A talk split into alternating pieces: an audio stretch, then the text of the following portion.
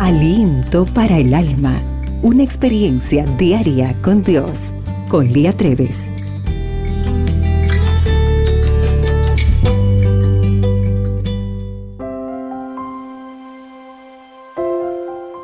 Hola Lidia, ¿cómo estás?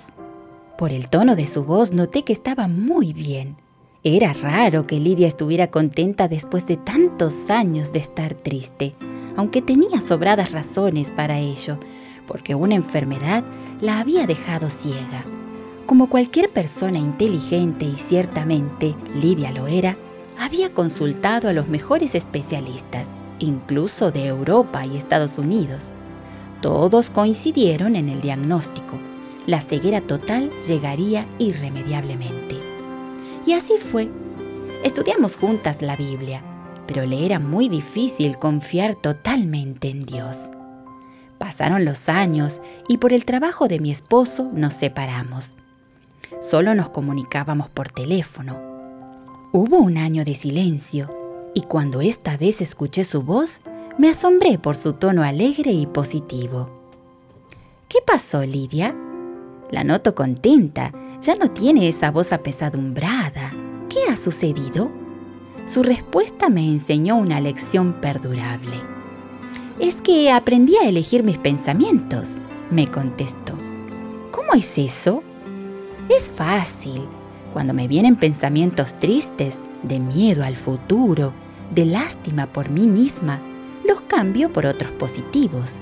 Ahora elijo los pensamientos que voy a cultivar. Puse en práctica el método de Lidia y cuánto bien me ha hecho. Somos lo que pensamos, según lo dice Proverbios 23:7, porque cuál es su pensamiento en su corazón, tal es él.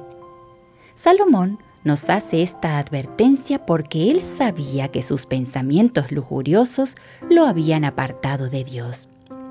Por eso es tan importante elegir los pensamientos que cultivamos.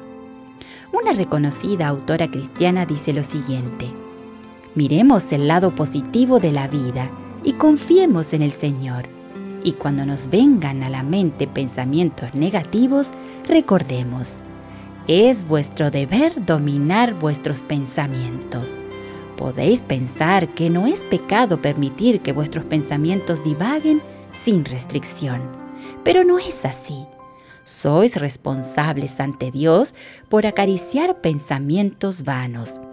Gobernad vuestros pensamientos y entonces os será mucho más fácil gobernar vuestras acciones. Vuestros pensamientos necesitan ser santificados.